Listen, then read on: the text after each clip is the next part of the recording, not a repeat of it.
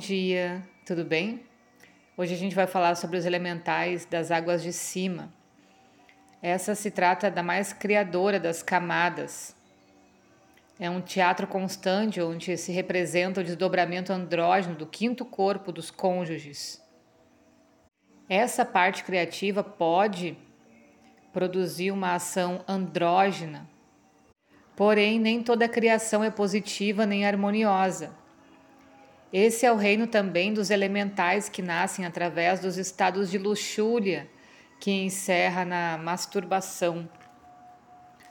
Mas presta atenção que a gente está falando de elementais e não de elementares, porque elementares é a criação de nosso pensamento e um elemento nosso, o fogo da paixão ou o ódio, etc enquanto que os elementais são formados por um elemento das camadas telúricas e a energia que encerra o estado de excitação sexual que leva o homem ao orgasmo.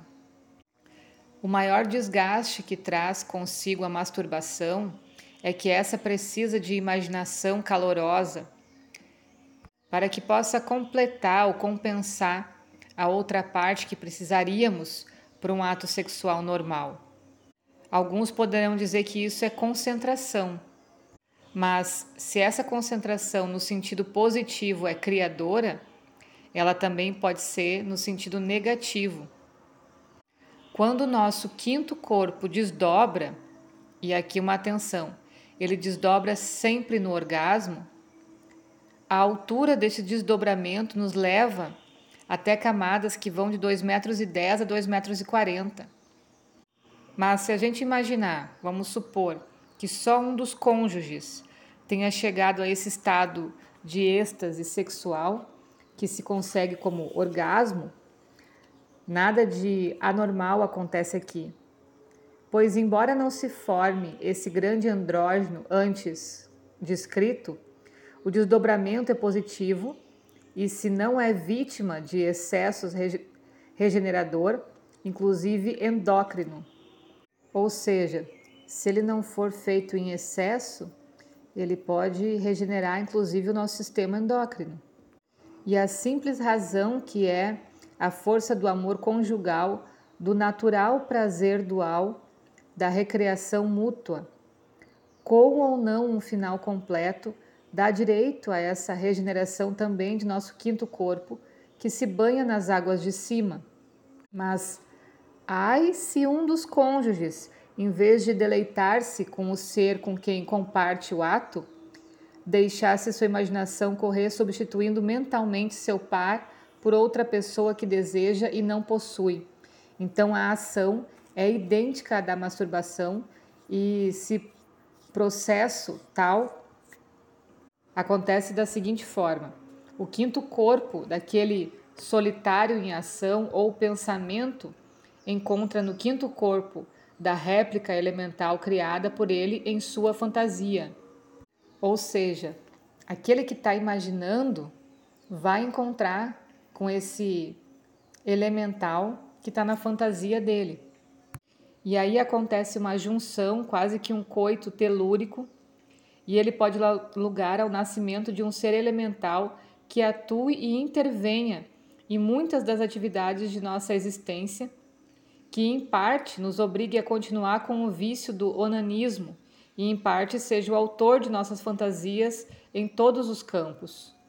Mas sempre o que há de entorpecer nossa vida real e que nos dá um sentido de preguiça, um não querer enfrentar as realidades positivas.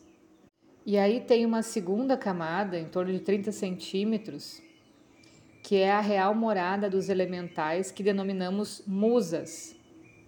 Esses elementais, no aspecto físico, são belos, verdadeiras ninfas, autênticos efebos, só diferenciando-se pela origem que os produz. Porque os primeiros correspondem à vida sexual e os outros são filhos das artes. Muitas vezes a inspiração vem aos homens nas asas dessas ninfas. Quando a gente falou dos primeiros elementais do sexo, a gente consegue comparar que esses segundos elementais vêm da inspiração. Há uma identificação entre esse elemental e os seres que aparentemente se identificam. No primeiro, exclusivamente físico e naturalmente erótico, no segundo, essa identificação se realiza quase como uma incorporação, onde o poeta e a musa passam a ser o mesmo corpo. E só quando desencarna aquele que viveu em comunhão com sua musa, essa volta ao seu lugar de origem e espera de novo um encontro, uma afinidade com aquele com quem pode compartilhar as cordas de sua lira. Não há dúvida de que em qualquer concentração a gente pode estar em contato com as forças com as quais pretendemos nos comunicar e nos afinizar. Em nenhum caso resulta tão fácil como esse que é onde a gente tem uma raiz primordial, a inspiração. É bom que a gente fique atento que a gente não está diante de um arquivo em relação ao nosso corpo, né? E sim diante de um laboratório alquímico da natureza terrestre, onde se processam novas transmutações e, portanto, essas musas podem só nos dar a continuação de uma obra e não a repetição da mesma. Em muitas ocasiões, essas musas não se limitam a ter uma só pessoa a quem inspirem e oferecem suas águas artísticas para que possam lidar com dois ou mais artistas, o que dá direito a algumas similaridades que parecem plágios e que penetram dentro do conceito de casualidade cósmica. Depois, mais ou menos 10 centímetros, a gente tem a terceira camada, que dá direito àquele célebre provérbio que adverte: tamanho não é documento. Porque essa última camada, ou a do enxofre, apesar de ter somente 10 centímetros de largura, é na qual vivem, se desenvolvem e regem seus destinos as forças elementais mais poderosas, daquelas que se encerram nas camadas telúricas. E aí a gente está na camada da metempsicose Aqui se processam as metapsicoses dessas divindades, né? Pois é esse em si o laboratório alquímico onde igual se realiza a alucinação, que dá direito a ser conhecida pelos vapores do enxofre. Como se criam as inspirações de ordem mágica e espiritual, não artística, que essas estão debaixo na camada anterior. Então essa deidade, esse Deus, né, como energia, uh, vamos dizer assim, ele se condensa como a alma da Terra, como a quinta essência da Terra. Como reflexo dessa nossa quinta essência, quando a gente estuda e atinge essa espiritualidade.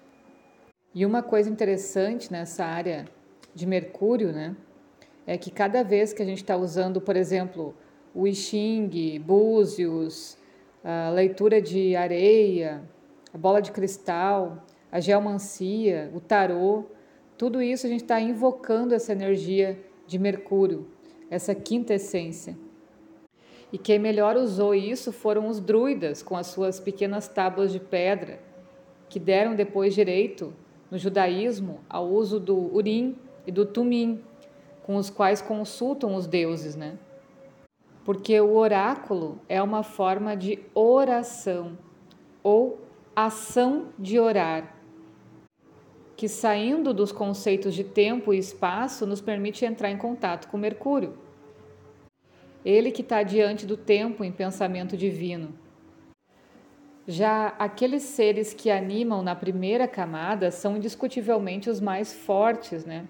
Pela simples razão de que nascem e se alimentam da energia sexual e essa é sem dúvida a que une mais força-poder. Então a gente pode estudar esses três elementais por três caminhos diferentes. O primeiro é aquele que representa a androgenia, que é explicada como a união do quinto corpo feminino desdobrado com o quinto corpo masculino. Essa androgenia dá direito, como todas elas, a uma consagração de forças que nos oferece um resultado a criação de um elemental, verdadeiro anjo protetor do baixo cosmos, né, que se ocupa de ajudar o casal para que esse progrida em sua existência.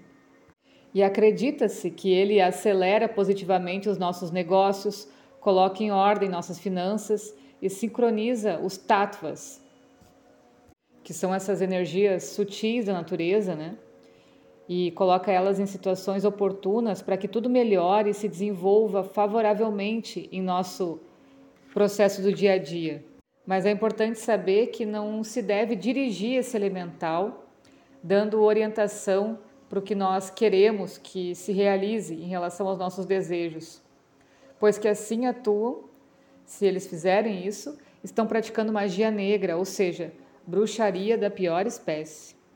A ação de espontaneidade que a gente deve dar a esse elemental é imprescindível para o desenvolvimento harmônico dele.